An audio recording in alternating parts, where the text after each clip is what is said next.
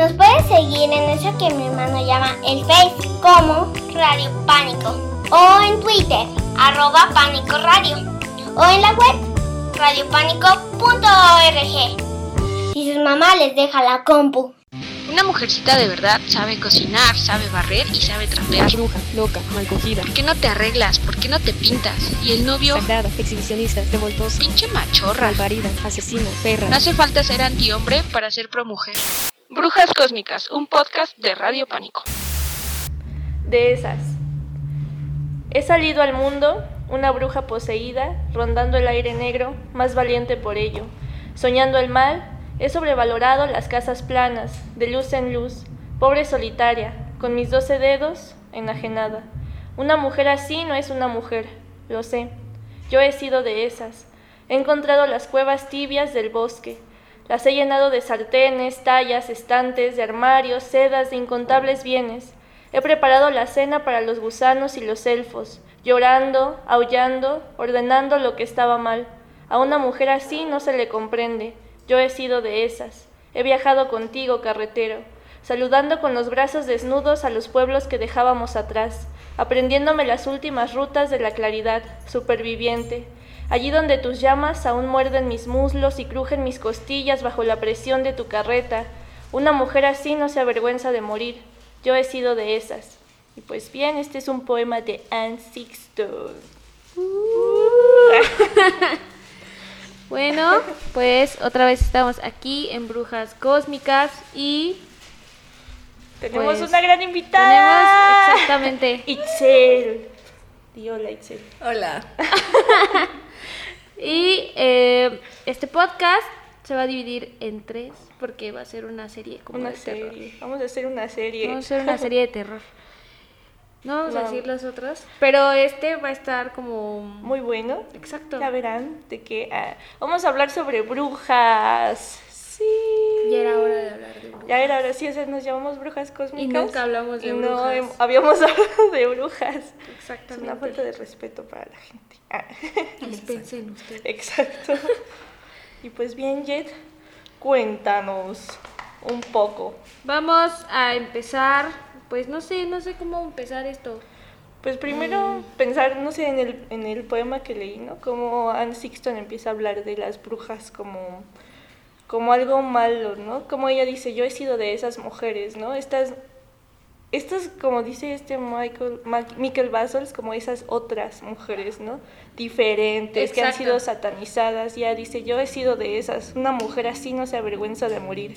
Entonces habría que hablar de eso, ¿no? Para ustedes, ¿qué es una bruja? ¿Cómo son las brujas? La invitada primero. Sí, Primero los invitados. Primero nuestra invitada.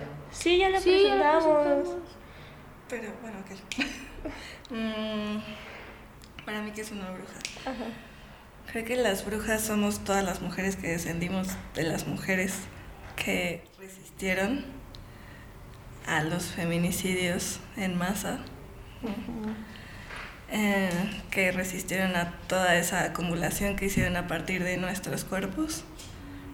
Creo que todas ellas somos esas brujas que quieren sanar y que quieren mm, honrar a sus, a sus ancestras. Uh, porque le vamos a hacer ahorita más adelante una entrevista bien chida a Itzel, donde nos hablará de su proyecto sobre el tarot, la sanación. Pero, a ver, vámonos Vamos lento. por partes. Parte por parte. ¿Tú, Jet? Para ¿Qué mí dirías? una bruja creo que es una mujer que es diferente, que sale del concepto normal de lo que es una mujer.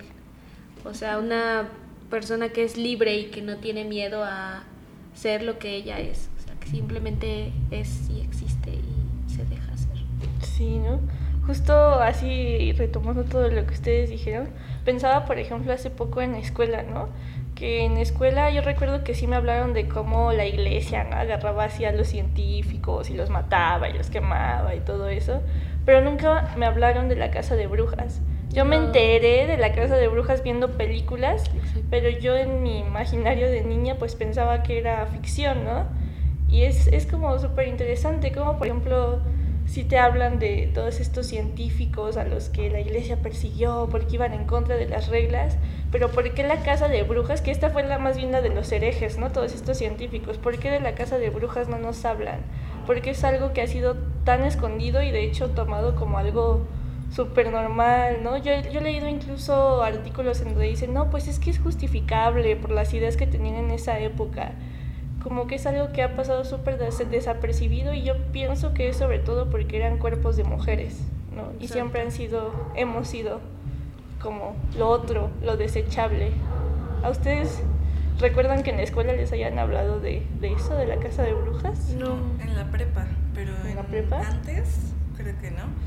Y justo Silvia Federici habla mucho de la casa de brujas y lo habla a partir de una autora que se llama María Mies que tiene un libro que se llama Patriarcado.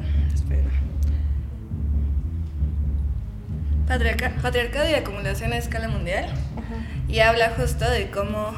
Habla de muchas cosas. Pero habla en una parte de cómo en la casa de brujas los patriarcas se hicieron ricos a partir de esa quema de brujas, porque no solo era quemar a las brujas, sino que les quitaban sus bienes materiales, ah, a los jueces les pagaban un, dineral y podrían alargar los jueces los juicios como muchísimos días, aunque supieran que esa mujer iba a ser colgada para que les siguieran pagando, porque esos jueces cobraban, también los torturadores cobraban, eh, se apropiaron de las tierras y los cuerpos de esas mujeres, hicieron estudios anatómicos con ellas Em, ajá, es como. Creo que es el antecedente del feminicidio, ¿no? Porque creo que justo no lo tomamos como feminicidio y lo fue. O también en algunos pueblos se unían las familias para pagarle a los detectives para que no fueran a esas, a esas, localidades. Ajá, entonces se hizo un montón de acumulación económica a partir de eso a partir de los cuerpos de las mujeres, de sus Como vidas. siempre. Como siempre, sí. que- Justo había leído un artículo que decía, por ejemplo, de las brujas, pero mencionaba que la mayoría de las brujas que fueron quemadas en aquella época, que fue lo de Salem y todo eso, eran mujeres que eran solas y que tenían sus terrenos y que, pues, eh, no sé, moría el, el marido y pues ellas se tenían que hacer cargo de la casa y demás. Entonces eran satanizadas por eso, porque Por salían solas. adelante solas. Entonces empezaban ellas, de hecho me llamó mucho la atención porque mencionaba una parte que decía que brujas y brujos eran vistos como revoltosos, revolucionarios que podían alterar a las comunidades, porque ellos se reunían y entonces eh, la parte pues de los juicios y demás decían que esos eran los aquelarres y que ahí ocurrían orgías y demás, cuando lo que único que hacían era juntarse para ver cómo iban a salir ellas eh, adelante solas, ¿no? Porque pues en una época en la que el hombre es el que tiene que llevar todo a la casa y demás, el hecho de que tú seas mujer y que lo hagas sola, pues es, era muy satanizado. Entonces, también por esa parte, este, estas personas se dejaban llevar mucho por, por eso, por el hecho de que la mujer era libre y podía seguir con su vida sin tener la necesidad de tener un hombre a su lado. Y es algo que, que sucede Todavía, todavía, ¿no? Es lo que dice ella, como sí es un antecedente muy claro, ¿no? Justo Federici también dice eso, ¿no? Cómo fue justo en, en las celdas de castigo donde torturaban a esas mujeres, en la hoguera, donde nacieron los valores actuales, los valores burgueses actuales de la feminidad y del disciplinamiento de nuestros cuerpos. Porque sí fue justo un momento donde las mujeres como que tenían una figura importante dentro de sus aldeas entonces esto pues la iglesia, el Estado lo vio como, pues, como algo malo, ¿no? Como, güey, nos van a quitar el poder. ¿Y qué es lo que hacen? Pues asesinarlas. Y es algo que sucede todavía hoy, ¿no? Si pensamos en Juárez, por ejemplo, estas mujeres que empiezan a tener trabajo, a ser cabeza del hogar y ¿qué hacen? Las asesinan, ¿no? Como un mensaje de miedo para empezar a quitarnos el poder sobre nuestros cuerpos, pero también sobre los espacios, lo que ustedes dicen, ¿no? Que eran mujeres que estaban solas, que eran más autónomas y entonces, ¿cuál es la salida del patriarcado? Matarlas. Matarlas, exacto. Y también otra parte interesante es eh, estas mujeres que utilizaban lo que eran las hierbas, lo que eran, este, para ellos eran como pociones, ¿no? Para hacerle daño a la gente, pero la realidad era, pues, que eran, ¿qué se podría decir? Curanderas. Sí, eran ¿no? O sea, el, el propio, el hecho de que tú ayudaras a la gente a curarse por medio de plantas no te hace ser una pues no sé, satanizada o demás, ¿no? Yo creo que es más bien el hecho de que quieras ayudar a tu comunidad. Y que, ay, perdón. No, pues. que justo también a través de conocer esas plantas se conocían a ellas mismas. Y qué peor arma contra el patriarcado que conocerte a ti misma y usar herramientas propias, ¿no? Cabrón, sí. Entonces, para mí una bruja no necesariamente tendría que ser una mujer diferente. Creo que todas tenemos el potencial de sanarnos, seamos quien seamos. Como que igual eso de una bruja es diferente a mí, no estoy juzgando ningún, ninguna idea, como que se me hace esta idea de antagonismo, de "Ay, yo soy diferente a ellas. ¿No? Sería como que todas podríamos tener el poder de sanarnos y sanar a otras. Creo que eso es una bruja. Todas somos, Todas somos somos brujas. Ajá. Y yo quería retomar algo que, que dijo hace ratito Itzel y Jet también, así como esta, este como antecedente del feminicidio, pero es que, es, es que eso, eso fue un, un genocidio, ¿no? Y tú hablabas mucho de, de los brujos también, ¿no? Y es que sí, durante la persecución de los herejes, también estaba el cuerpo del hombre, el brujo, pero en la casa de brujas es la mujer, o sea, la bruja es el cuerpo de la mujer.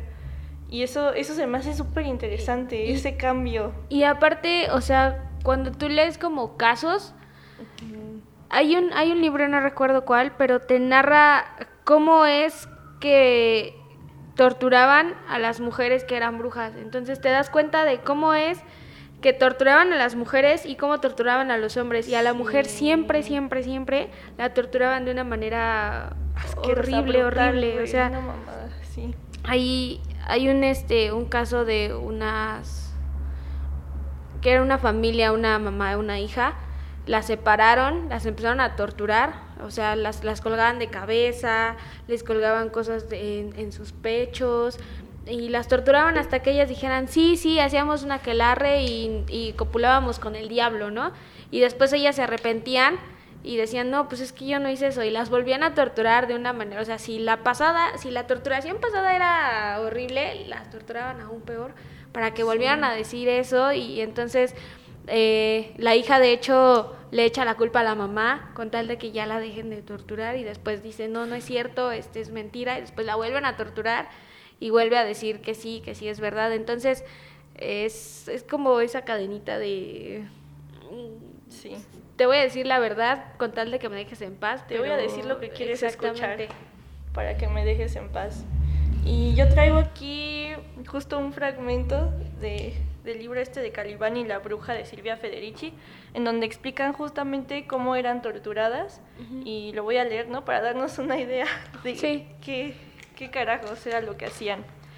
De acuerdo con el procedimiento habitual, las acusadas eran desnudadas y afeitadas completamente. Se decía que el demonio se escondía entre sus cabellos. Después eran pinchadas con largas agujas en todo su cuerpo, incluidas sus vaginas, en busca de la señal con la que el diablo supuestamente marcaba a sus criaturas, tal y como los patrones en Inglaterra hacían con los esclavos fugitivos. Con frecuencia eran violadas. Se investigaba si eran vírgenes o no, un signo de su inocencia, y si no confesaban, eran sometidas a varios calva- a calvarios aún más atroces.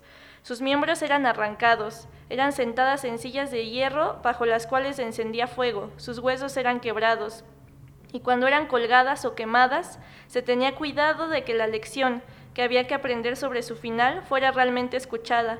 La ejecución era un importante evento público que todos los miembros de la comunidad debían presenciar, incluidos los hijos de las brujas, especialmente sus hijas, que, en algunos casos, eran azotadas frente a la hoguera en la que podían ver a su madre ardiendo viva.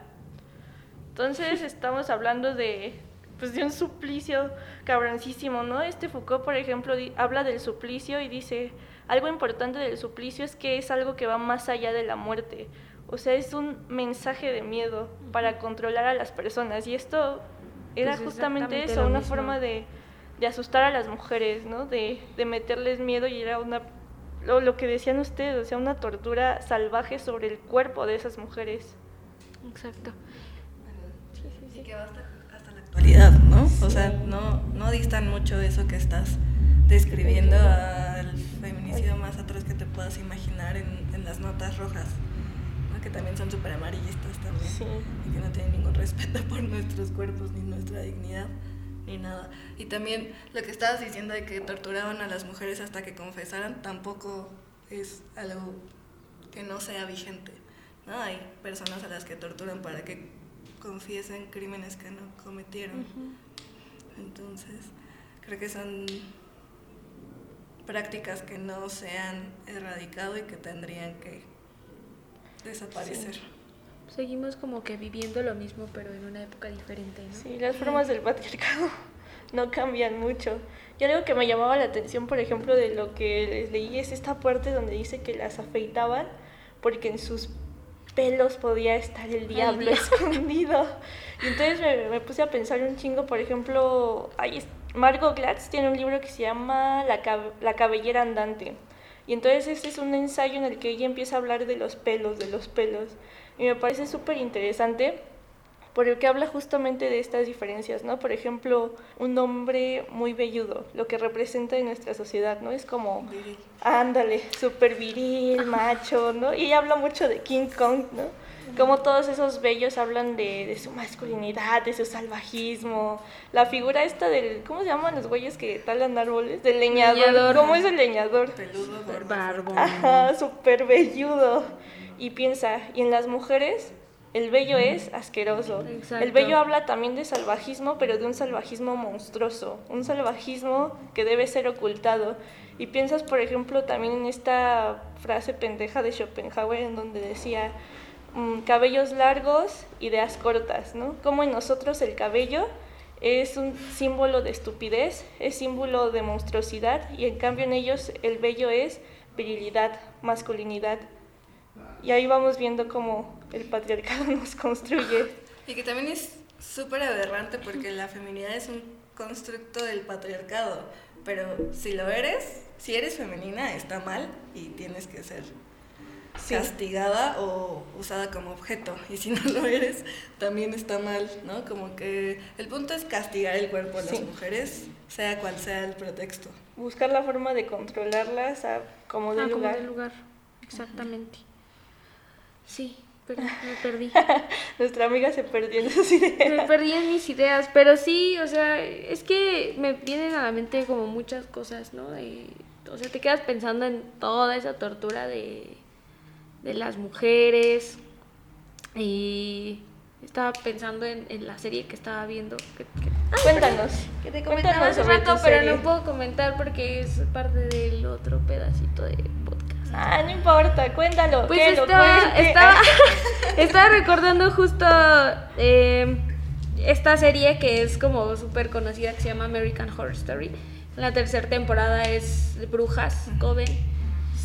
A mí la verdad, como decía yo, "Ay, qué pedo con eso". Pero ya, ya la segunda vez que ya la empecé a ver, está muy, está muy buena porque sí retrata muchas cosas que pues son brujas más modernas, ¿no? Pero al final de cuentas siguen en esta lucha y lo que me gusta mucho es que es, o sea, el protagonismo ahí son puras mujeres, todas, todas son mujeres, ¿no? Y están luchando justo con un cazador de brujas que quiere erradicarlas a todas, que porque ya sabes, ¿no? Son malas y la fregada.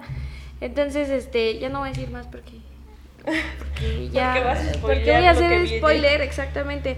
Pero justo también retomando eso, las ideas que tenía la gente sobre las brujas, ¿no? Que usaban escobas y que volaban y la fregada, también eran como cosas súper absurdas, ¿no? Que ya si nos vamos a lo paranormal, mi abuelito así decía que eran como bolas de fuego y que... Sí. Ya. Aquí- ajá, perdón, sigue. sin, sin, o sea, si ya nos vamos a una onda más como de extra normal y esas cosas, pues sí, o sea, yo sí soy muy creyente de esas cosas.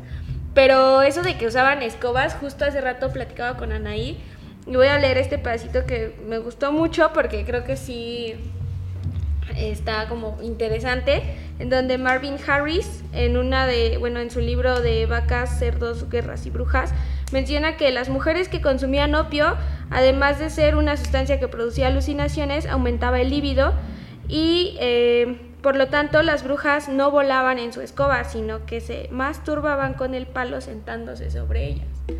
Entonces también como que descubrimos que la sexualidad en esa época estaba como bien satanizada y el hecho de que ellas estuvieran descubriendo su cuerpo de una forma diferente, pues también era porque eran brujas, eran malas. Era aberrante, era ¿no? Exactamente. para Para los güeyes la hegemonía de ese entonces. Y sí, eso me hace pensar mucho, ¿no? De cómo hablan la, la idea de la bruja, cómo se ha sido construida esta idea de, pues, de la escoba como algo muy fálico, ¿no? Y además está la vieja bruja, ¿no? El cuerpo de la mujer bruja con su escoba como algo monstruoso, como algo asqueroso. Vieja. Pensar, ajá, pensar en las mujeres como que esta, una mujer que desea es una mujer que debe ser escondida, que debe ser satanizada, ¿no? Liuba Kogan, por ejemplo, decía, ¿no? A nosotras nos educan para sentir, pero no para sentirnos, no para sentir nuestra sexualidad, nuestro cuerpo, nuestro deseo. Y entonces una mujer que desea, una mujer que tiene relaciones sexuales es súper castigada por nuestra sociedad y de nuevo pensamos peor. en el castigo, ¿no? Y a mí me viene mucho la idea de, de lo que hemos ha estado hablando, de ponerle cuerpo a esas mujeres. ¿Quiénes eran esas brujas, no? Lo que decían ustedes, por ejemplo, la curandera, ¿no? Y eso se me hace súper interesante también lo de las comadronas. Estas mujeres que ayudaban a, a parir a las mujeres y que fueron de las principales perseguidas. Y, y se me hizo, hace poco leí un, un dato en el que decía, es interesante porque las comadronas eran muy perseguidas, ya que en ese tiempo este, tener hijos era considerado como un misterio de las mujeres, ¿no? Como, "Ay, quién sabe qué chingados hacen, quién sabe cómo traen Pero- niños al mundo, está bien raro. Y mm, como fueron de los principales cuerpos perseguidos, las quemaban en la hoguera y extrañamente, por ahí del siglo XVII empiezan a aparecer los primeros hombres parteros y de pronto la obstetricia cae, recae totalmente en manos de hombres. ¿Cómo otra vez quitarnos ese poder sobre nuestros cuerpos y sobre algo que desde mi punto de vista siempre les ha asustado, ¿no? Que nosotras podemos dar vida y ellos no. Y el hecho de que esas mujeres tuvieran ese poder totalmente en sus manos era impensable para ellos, ¿no? Entonces hay que quitárselos también, hay que convertirlas en máquinas de tener hijos. Y que justo la medicina occidental y la religión actualmente como que las empujó hacia las periferias de Sí. epistemológicas, pues, o sea, Sí. como ahorita tal vez sí, pero hace unos años no era tan bien visto que alguien fuera a ver a, a una herbolaria, a un Sí. herbólogo, a un curandero. a Hasta la fecha, ¿no? Todavía. a alguien que te limpie o tal. Por ejemplo, mis abuelas todas vienen como de tradiciones de herbolaria, de curanderas, tal, ¿no? Pero mi familia es como súper, no, yo solo creo en Dios y en la Virgen y cosas así. Entonces vino y se a decir, no, mis abuelas hacían estas y esto y yo quiero rescatarlo porque no está chido que enterremos así a nues- nuestros conocimientos familiares y ancestrales. Y creo que es tiene que ver un montón con la aprobación masculina, creo, Totalmente. y con pues sí, con la occidentalización Sí. y como con querer ser el ideal blanco que no somos, porque tenemos No otros conocimientos y otras necesidades y y tal. Sí, otros saberes que han sido totalmente llevados, enterrados, ¿no? Y si nos como, y eso está chido, ¿no? Que rescatar todo eso, porque si no lo hacemos, pues Se al final pierde. consiguieron lo que querían, ¿no? Llevándonos a la hoguera, asesinándonos, lograron lo que querían. Y, ah, está de la chingada, porque justo eso pasó, lo que decía ella de la herbolaria, ¿no? Estas mujeres, pues los aldeanos antes de ir al estado, antes de ir con la iglesia, iban con estas mujeres, con estas Ujú. curanderas. Entonces, ¿qué pedo? O sea, eran mujeres que empezaban a tener poder sobre su cuerpo, pero también sobre el espacio. ¿Qué vamos a hacer contra ellas, no? Para que la gente vuelva a nosotros. Pues crear toda una pinche estrategia diciendo que son diabólicas. Por- incluso leí que les decían a los hombres que con solo mirarlos podían arrancarles el pene. Y que esos sí. penes los ponían en pinches nidos Ajá. en árbol. ¿Qué pedo? no? Exactamente. No, sí, y justo ahorita me acordé de eso. También leí un poco de que la gente decía que las brujas, exacto, les cortaban el pene, los colgaban en los árboles y después les decían, mira lo que puedo hacer con tu con tu miembro, cosas así.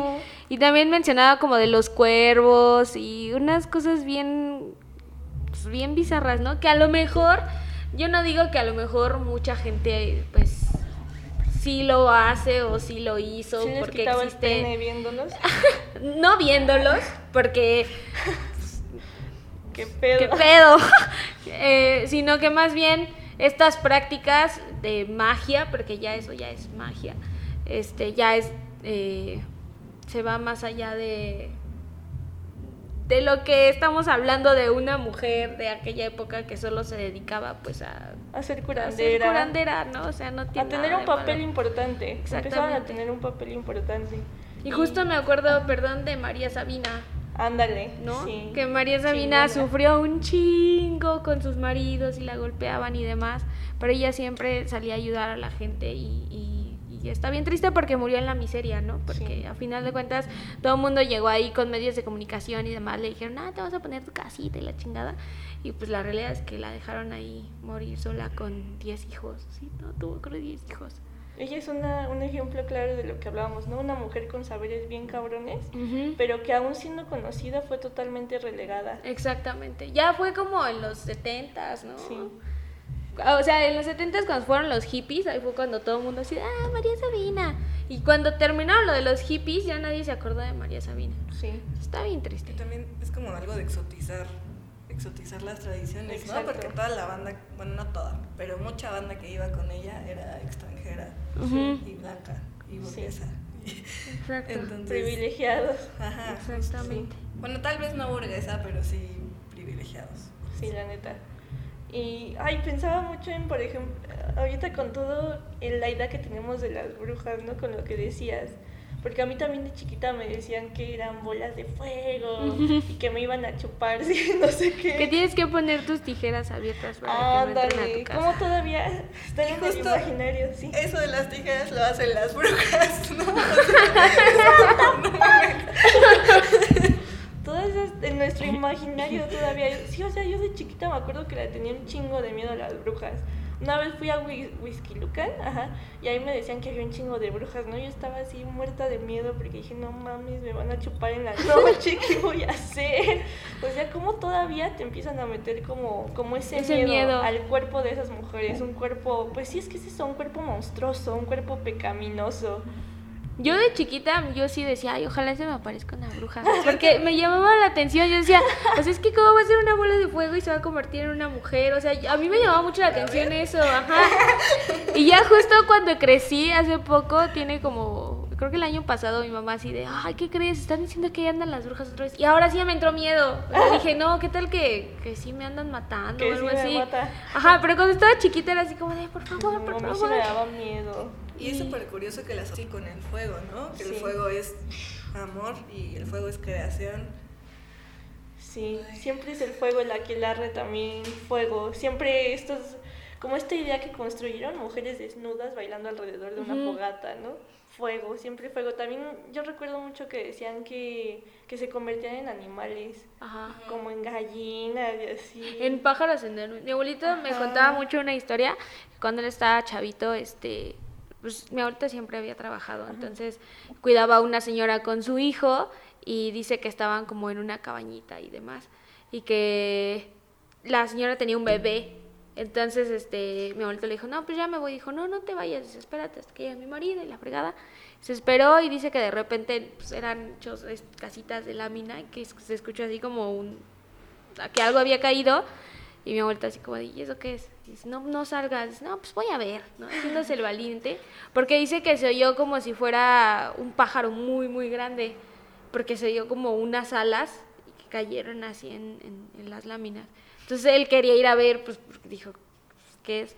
Y ya la señora le dijo, no salgas porque es una bruja y viene por mi bebé. Y mi abuelito así de, ¿qué? Y no, pues ya no salió, pero dice que sí, sí le tocó como ver. De hecho, en donde yo vivo, tú, Anaí, has ido, ves Sí. que hay como varios cerros. Sí dicen que se veían como que las bolas de fuego brincando de un lado a otro. Pero Es pues, a interesante, mí ¿no? no me... Cómo todavía existe ese miedo de la gente a las brujas. Todavía es, sí, esta idea súper satanizada.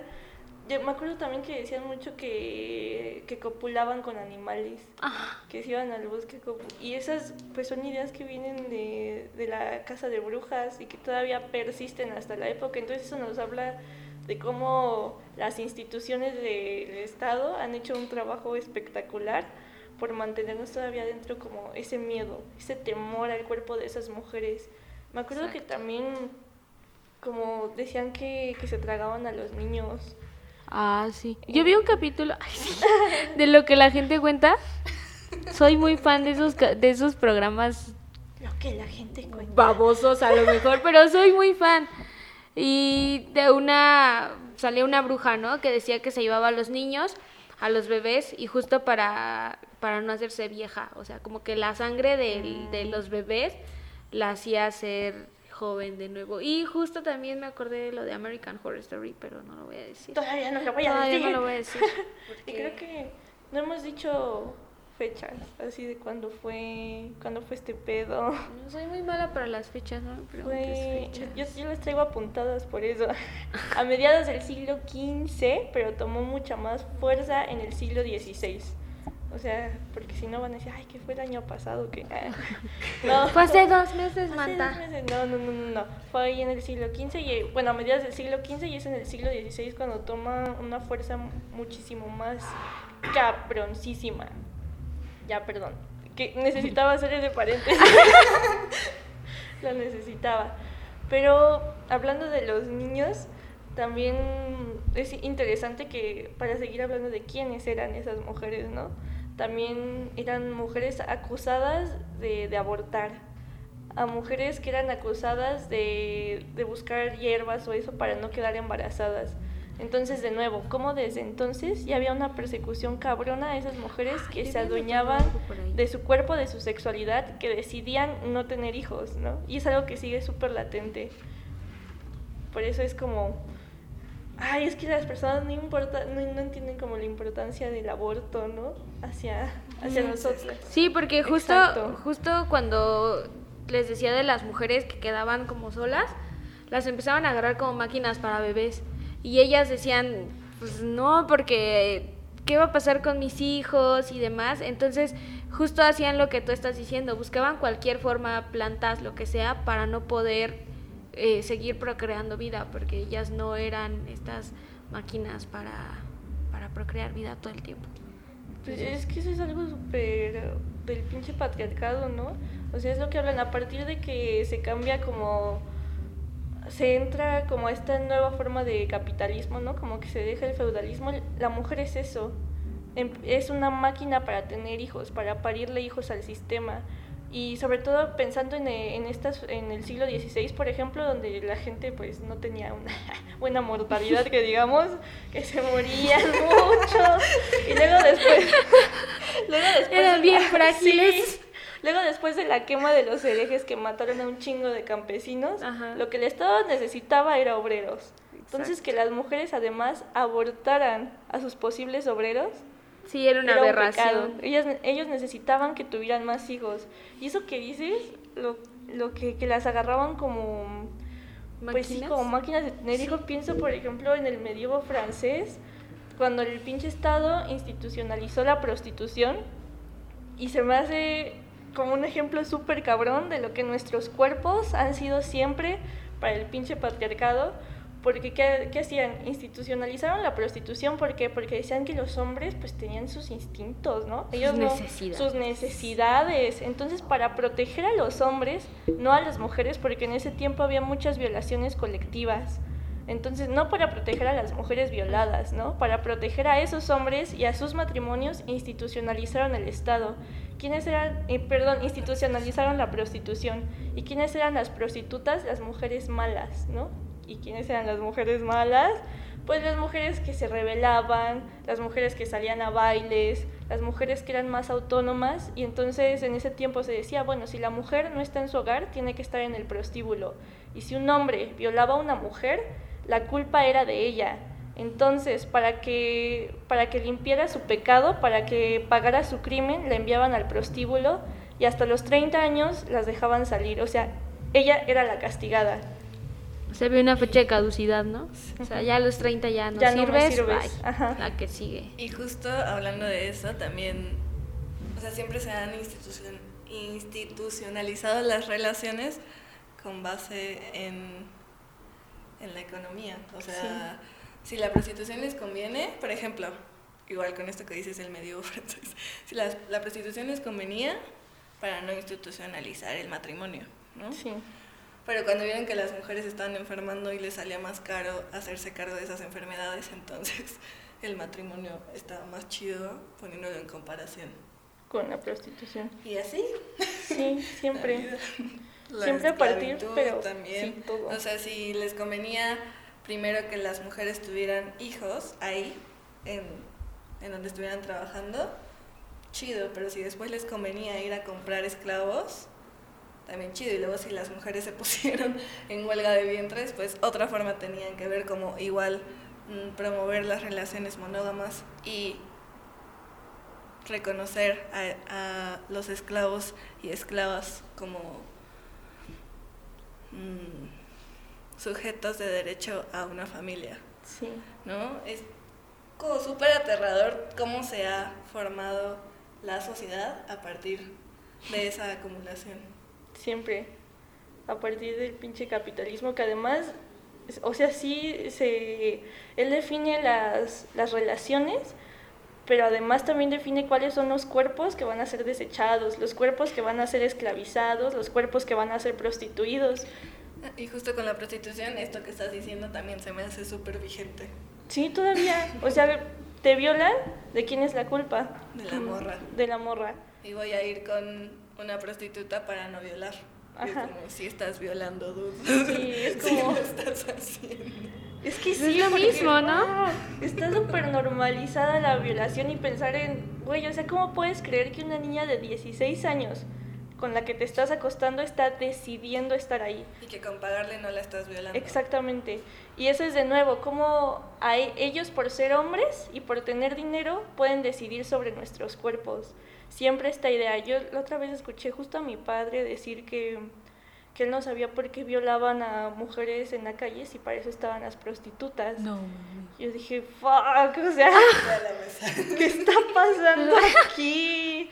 Y, es, y si lo piensas bien, es una idea súper extendida, porque está muy normalizado la idea de las prostitutas, ¿no? Y justo porque les conviene, pero ¿a qué cuerpos les conviene? ¿Quiénes son los consumidores de esa prostitución?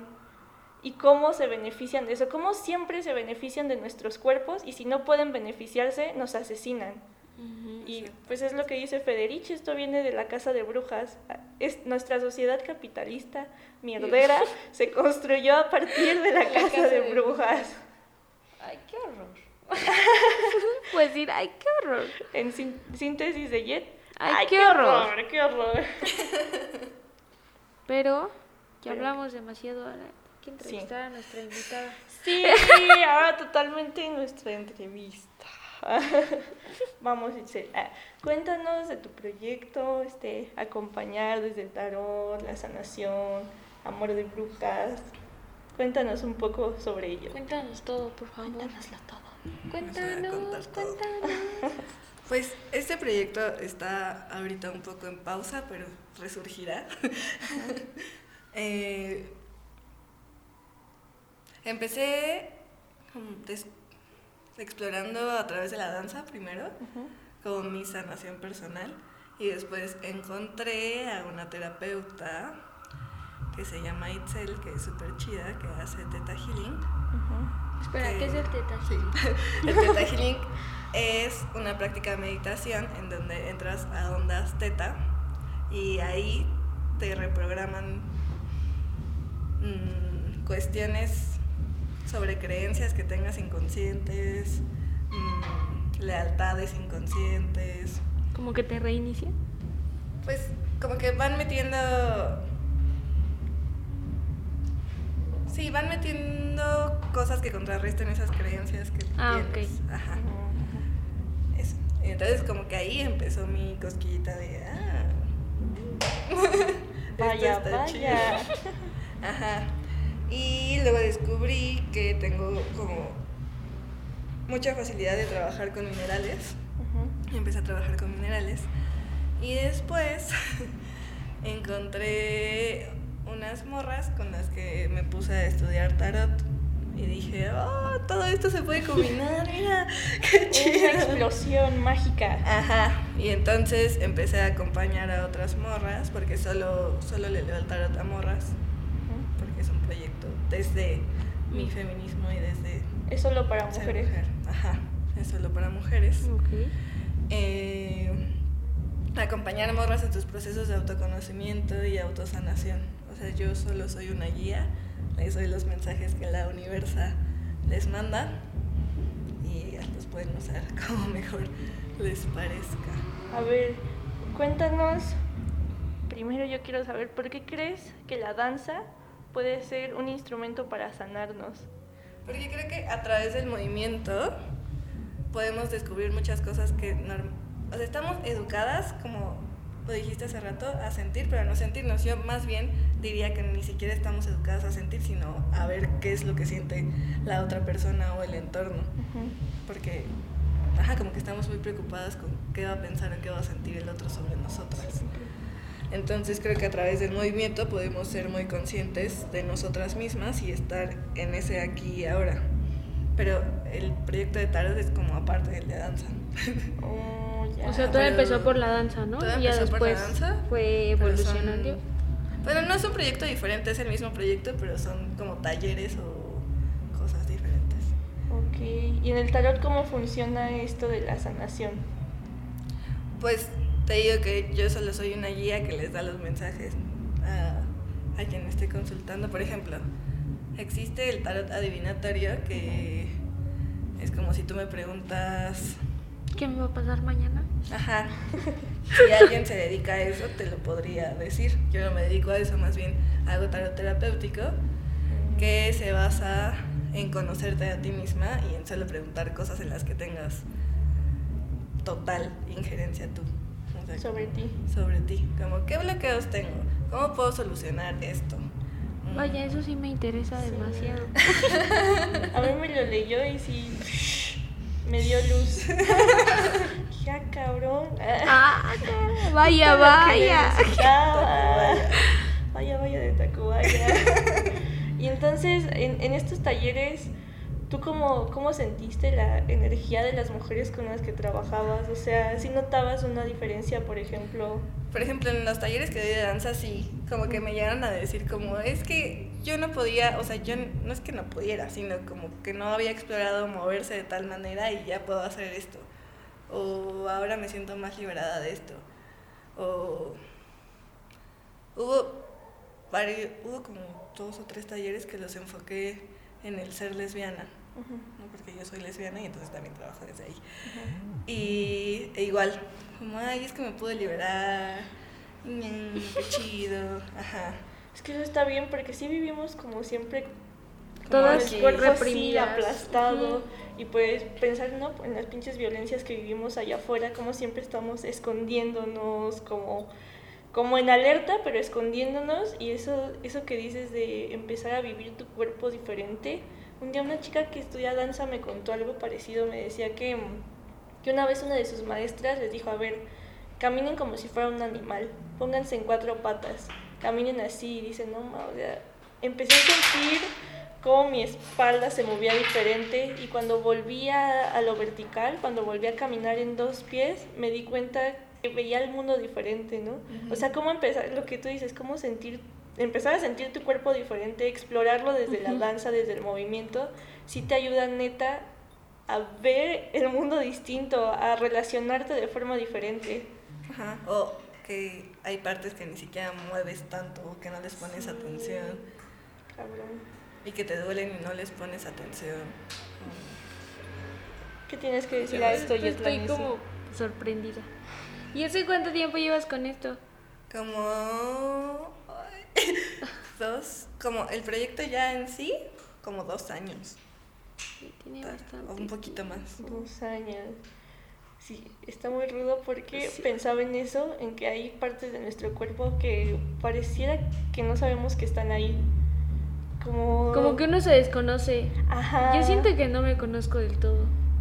Entonces como, como que a veces digo, chale, ¿Y siento qué? que soy más que esto, ¿no? Pero no sabes cómo descubrirlo y, y no encuentras la forma o, o alguien a lo mejor que te vaya guiando y te diga, no, pues por aquí o por acá. O sea, simplemente te quedas, son como esos días en los que te quedas sentada y dices, ¿y, y luego qué? Sí. O sea, estoy aquí parada, pero ¿y luego qué? O sea, ¿para qué me sirve esto? ¿Para qué me sirve aquello? Y, y- y está chido que alguien, o sea, te guíe, te explique, te, te lleve como para descubrirte o redescubrirte como persona, como mujer, como... sí. O justo como también simplemente que alguien te diga que lo que te está pasando va a pasar o que no deberías juzgarte tan rudamente Sí. como lo estás haciendo. Exacto. Como hace rato fui a un taller justo de ángeles y a mí jamás en la vida alguien me había dicho esto, ¿no? Como que el cierre de ciclos no es como que termine algo, lo superes y ya se cerró, ¿no? Sino que hay como muchos ciclos de los ciclos que se tienen que cerrar y que, porque siempre decimos, es que tengo que cerrar este ciclo para iniciar, Iniciar este, otro. porque si no está chido aquí, pues No va a estar chido el otro. esto, pero, o sea, puedes tardarte hasta 20 años en cerrar un ciclo y no te vas a limitar a no, en- a no empezar otras cosas porque no has cerrado completamente eso, ¿no? Y si a mí alguien me lo hubiera dicho antes, hubiera estado como más, Alivianada.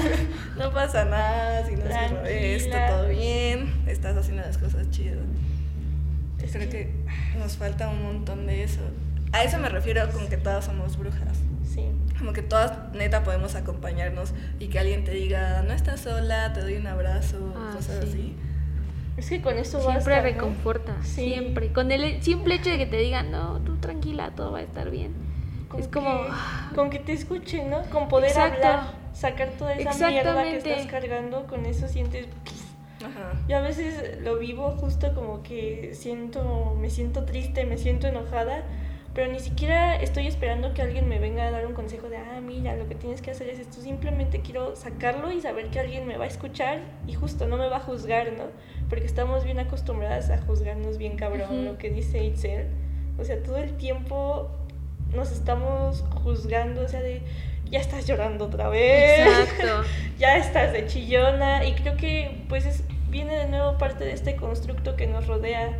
Siempre somos las histéricas, Las dramáticas. las dramáticas, las malas, las asesinas, las brujas. Y por eso es importante como, por ejemplo, lo que nos presenta Itzel, ap- se apoderan, apoderarte de la bruja, ¿no? De, porque al final fueron mujeres que resistieron por nosotras. Son lo que ya dicen nuestras ancestras. Y me acabo de acordar mucho de otras mujeres que, que eran así rápidamente vistas como brujas, las mujeres que no lloraban cuando las torturaban. Tam- Estamos hablando de mujeres que aún sabiendo que las iban a quemar vivas, decidían no llorar, decidían resistir y entonces eso era, güey, me estás retando Sí. y, ah, está cabrón. Justo como estoy muy clavada en el lenguaje, esto que dices de la quema de brujas, pienso como en frases como súper coloquiales que dice, ay no, es que ya esta chava ya se quemó porque hizo algo Sí, es moralmente no aceptable o ya quemaron a esta morra o tal. Pienso que también eso tiene que ver con la quema de brujas porque fue como suprimir todas la- las potencias de las mujeres Toda. todas y decir que eran malas, que se comían a los bebés, que copulaban con los animales. Como cuando, como cuando alguien empieza a inventar Chisme. chismes de una morra para que no le hablen. Pienso mucho en eso, ¿no? Y que nada es cierto, y que la morra es increíble porque todas lo somos, ¿no? En muchos sentidos. Sí. A veces estamos bloqueadas y tal, pero... Sí. Por eso me interesa mucho como lo que plantea Itzel, como esto de todas tenemos la posibilidad de sanarnos. Nos lo quisieron arrebatar, pero hay que empezar a apropiarnos de eso de nuevo, de nuestros cuerpos, de nuestro poder de sanación. Y creo que todavía, ¿no? O sea, como que todavía nos están arrebatando el cómo sanarnos, porque es justo lo que tú dices, ¿no? Es que es morra dramática, morra chillona. Y te, te reprimes y todo eso lo guardas y lo guardas y, lo, y se va haciendo una bolita, una bolita y después se pesa demasiado, ¿no? Y ya cuando lo externalizas es, se siente bien padre. O sea, no lloras a lo mejor, porque yo a veces no lloro, Anaí sabe, y me lo guardo, pero ya cuando lo saco es como la forma en la que yo lloro, en la forma en la que digo, ya, ya estoy chida. Pero es eso, o sea, el hecho de que no tener miedo a que nos juzguemos o no nos juzguen los demás, sino simplemente sacarlo y dejarnos ser. Y buscar nuestra forma, no puede ser a través de la danza, De la escritura. a través de la escritura, cada quien, ¿no? Cada quien encuentra sus maneras, sus caminos y tiene que ver con lo que dice, sí, o sea, hablar como nosotros Ajá. ahorita nos estamos sanando y ustedes no lo saben. como cada quien, es que luego a veces nos, nos hacen creer que hay un camino, ¿no? Un buen camino para la felicidad. Mm. ¿Y cuál es ese pinche camino pendejo? La producción, ¿no? El éxito. Pero realmente eso nos sana.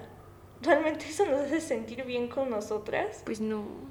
No, porque, o sea, yo creo que al final de cuentas lo voy a aterrizar como en un plano más, este, no sé, académico a lo mejor, ¿no? Yo con mi ejemplo de, ah, pues es que, o sea, el hecho de que no termines la carrera, ¿no? O ya hayas terminado la carrera, mucha gente se sigue sintiendo vacía, ¿no? O sea, como que el éxito no te, o más bien el hecho de que hayas terminado algo no te garantiza que vas a ser feliz, sino yo creo que es a partir de pequeñas cosas, ¿no? Y también es, me viene mucho a la mente esta frase de no dependas de la felicidad, no dependas, no dejes que tu felicidad dependa de otra persona, ¿no? Porque también está muy cabrón el crear como un apego muy grande con una persona y está feo. Entonces, Itzel, a ver, también, dijiste, hablaste mucho de acompañamiento. ¿Cómo entendemos el acompañamiento? ¿Cómo nos acompañamos entre nosotras? ¿Cómo podemos lograrlo? Pues creo que algo muy importante es que la otra persona acompañar quiera ser acompañada y quiera sanar. O sea, no es como un acompañamiento como juzgativo, como cuando alguien de mucha autoridad en tu vida te acompañara y te estuviera diciendo, no, es que estás haciendo esto mal, no, es que deberías hacer esto, sino que todas tenemos como una, una intuición que nos ayuda a sanar y lo que hacen muchas sanadoras es solo acompañar, todas más bien, solo acompañar, solo darte la guía, mira, aquí están estas herramientas, te las entrego, tú vas a saber cómo usarlas. Eso, con eso me refiero a acompañar. Como darles, darles el poder, poder de creer en ellas, ¿no? Que ellas pueden sanarse, que ellas pueden... Bueno, no darles el poder porque todas ya Ya lo tenemos tienen. el poder. O sea, es como que siempre fuimos fuertes. Justo recuerdo que me molesta mucho la palabra empoderada porque es como, no, güey. Todas, siempre fuimos fuertes. Ya. pero ya nos han hecho creer fuertes. que no. Que somos. Exacto. O sea, Ahí no. está el pinche meollo del el asunto. secreto, sí, porque nos han hecho creer que no, que somos las débiles, las frágiles. Más bien es reconocer el poder. Como Sí. que yo no les doy nada, ¿yo qué? o sea, todas somos súper fuertes. Sino más bien es el hecho de que reconozcas, ¿no? El decir, sí puedes, lo puedes hacer. Creérnosla. Cre- Ajá, exacto. ¿Y sabes qué, qué pensaba, por ejemplo, cuando das estos talleres o haces este acompañamiento? ¿También sanas tú? Sí, creo que siempre me espejé un montón con, con todas las morras, ¿no? O sea, no siempre estoy bien y a pesar de eso puedo acompañar. No siempre puedo acompañar, pero cuando no estoy tan bien y puedo acompañar, igual lo hago porque siempre aprendemos muchas cosas de las demás. Sí. Escuchando a las otras, también creces un montón. Y es lo importante de, de nuevo, ya- voy yo de nuevo con lo mismo, de cómo el feminismo vuelve a retomar la figura de la bruja, pero ahora decir, no, o sea, normalmente yo, por ejemplo, de niña recuerdo que escuchaba que las señoras decían, ay, es una bruja, como algo malo, ¿no? Pero empezar a saber que no es así empezar a ser consciente de ese poder que tenemos, de esa fuerza que tenemos para sanar, para hacer ¡Oh! todo lo que... Más fuertes. Sí. Se supone, se supone que somos personas muy... Mi mamá siempre me dice eso, ¿no? Eres mujer, chingada madre. Siempre me dice eso. Eres mujer, chingada madre, y puedes hacer todo lo que tú quieras. Pero es eso, o sea, el hecho de que tú te la creas. Porque no, no sirve de nada que te lo diga tu mamá. Por ejemplo, a mí, que me lo diga mi mamá, o que me lo diga mi abuelita, sino hasta que yo me la crea y, y- Y ahí es cuando yo voy a decir, no, pues es que sí puedo, porque no importa que, que baje la bruja suprema o lo que tú creas y te lo digas y tú no te lo crees. Ay, si tú no quieres. Y si tú no quieres. Pero aceptar. también creo que no hay que presionarnos en eso de la sanación. No, Va a pasar cuando Tenga estemos pasar. listas y tenga que pasar. porque si no va a ser lo mismo, otra vez juzgándote, presionándote para hacerlo. Porque justo también como que el, la sociedad nos tiene súper enfermas, súper deprimidas y Sí. ansiosas. Yo sufro un montón de ansiedad y ya, o sea, ya me abrazo un chingo y es como, pues claro, bebé. Como, ¿Cómo no ¿Cómo no quieres estar así? Sí, ajá. Sí, nos están matando a cada rato, si no puedes estar segura. Si te están acusando, Ajá. si te están diciendo que pinche histérica, que loca, Che drama. está cabrón. Si Sí. te están presionando de todos lados. Y luego si tú misma te estás presionando. Ajá, y es como, y tú misma te presionas para, ya, güey, ya quiero dejar de sentirme así, porque estoy sintiendo esto si yo no soy así, si yo no soy esto, si yo puedo todo, y es como, sí puedes todo, pero también tienes derecho a caerte.